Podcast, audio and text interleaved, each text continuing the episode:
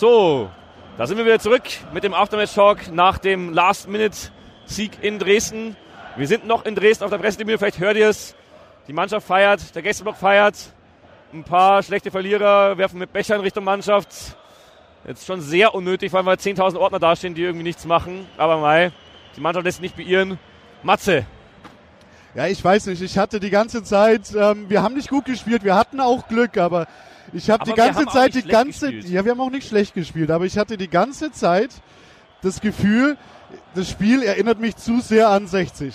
Irgendwas passiert noch. Aber ich will nicht vorgreifen, gehen wir systematisch durch, weil in der ersten Halbzeit ist es ja eigentlich gleich mal wild losgegangen. Es ging richtig wild los. Gleich, ja, in den ersten zehn Minuten eigentlich Dresden uns phasenweise hier äh, eingebunkert und Handball gespielt fast in der Jahrhälfte. Aber da noch mit Glück verteidigt, würde ich sagen. Vor allem der Pfostentreffer von Zimmerscheid ist da zu nennen. Und dann mit der Zeit hast du einfach gemerkt, hey, da wirft sich jeder in jeden Ball heute. Ja. Bräunig zweimal, Geipel zweimal, einmal mit der Familienplanung, wie du gesagt hast, oder mit so einer Plex auf jeden Fall wirklich mit seiner Gesundheit, mehr oder weniger. Ja, ja, Bräunig ja. im leeren Tor den Ball ausgekratzt. Also, das wurde heute einfach auf jeder Linie hinten mitgezogen und verteidigt. Nach vorne war es sehr dünn. Es war einfach ein Spitzenspiel, zweier starker Defensiven und einer nominell starker Offensive von Dynamo, die schon auch Druck gemacht hat zwischenzeitlich, muss man sagen. Ja, ähm, definitiv. Aber dann ist die erste Halbzeit eigentlich schon rum und in der zweiten Halbzeit geht es kurios los. Äh, Anstoß und Feed schießt vom Anstoßpunkt fast ins Tor, gerade noch gehalten von dem zu weit vorne stehenden äh, Diljaja im Dynamo-Tor. Ähm, und im direkten Gegenzug muss sich Bräunig wieder reinwerfen und klärt dann sogar auf der Linie. Ja. Ja, das vom Feed habe ich leider verpasst, das muss ich mir im Real Life anschauen weil äh, da habe ich gerade noch meinen Pausentee die Treppe hochgetragen. Ja, ansonsten, zweite Halbzeit ist eigentlich relativ schnell erzählt. Ich finde es war besser als in der ersten Halbzeit. Es waren weniger große Chancen von Dynamo, die wir zugelassen haben. Es gab ein paar, vor allem die eine eben auf der Linie. Aber ansonsten, du hast richtig gemerkt, ihnen fällt eigentlich nicht viel ein, den Dresdnern, außer immer hintenrum zum Innenverteidiger. Und dann irgendwann kam der offene, öffnende Pass. Aber wenn halt nur einer alle fünf Minuten kommt, ja. dann kannst du halt nicht so viele Chancen spielen, wie du vielleicht brauchst gegen so eine Defensive, wie wir sie haben. Wir mussten aber uns in alles hineinwerfen und das haben wir getan.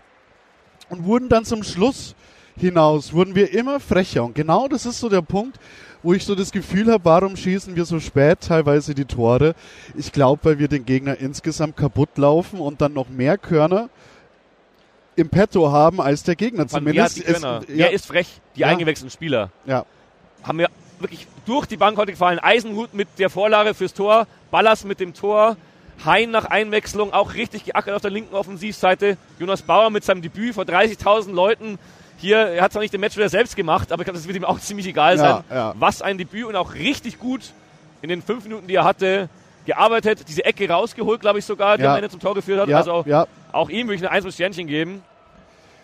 Ja, es ist ein Märchen. Es ist ein Märchen. Und dann habe ich aber trotzdem, auch wenn das, das Spiel dann immer so äh, phasenweise fahrig war und ruhig war, ich habe immer das Gefühl gehabt, da passiert noch was. Und in der 92. war es dann soweit. Und es war dann, glaube ich, auch äh, Ballas mit äh, dem Treffer gegen seine ja, Ex-Kollegen. Ex-Kollegen vorm K-Block. Ja, oh, sicher ja. auch ein Gänsehautmoment. Ja, das glaube ich schon. Dann sind wir jetzt der glückliche Sieger, können wieder mal mit einem Lächeln heimgehen und stellen fest, auch wenn es mal in der Offensive nach vorne nicht so gut läuft, aber wir beißen und wir kämpfen und sind immer für ein Tor gut. Genau. Und wir kämpfen uns jetzt wieder die Treppe runter, weil es ist echt arschkalt hier. Jetzt kann man ja sagen, war ein schönes Spiel. Danke fürs Einschalten, sowohl beim Turmfunk als auch jetzt für den Aftermatch-Talk. Und dann sehen wir euch hoffentlich im Stadion oder wir hören uns wieder beim nächsten Mal. Bis Servus. dann, ciao. Und jetzt gibt es nochmal Eckball. Eine Sache für Feed.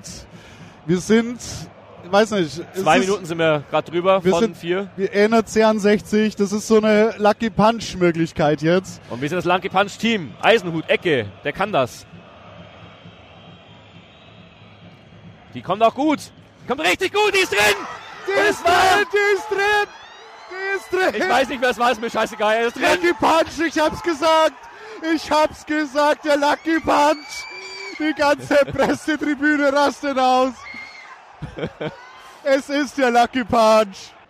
Eisenhut kann den Ball nicht festmachen, das wären wichtige Sekunden gewesen. Aber sie müssen wieder nach hinten zum Tor und da gibt es wieder Pfeife gegen das eigene Team in Dresden. Auch ungewöhnlich.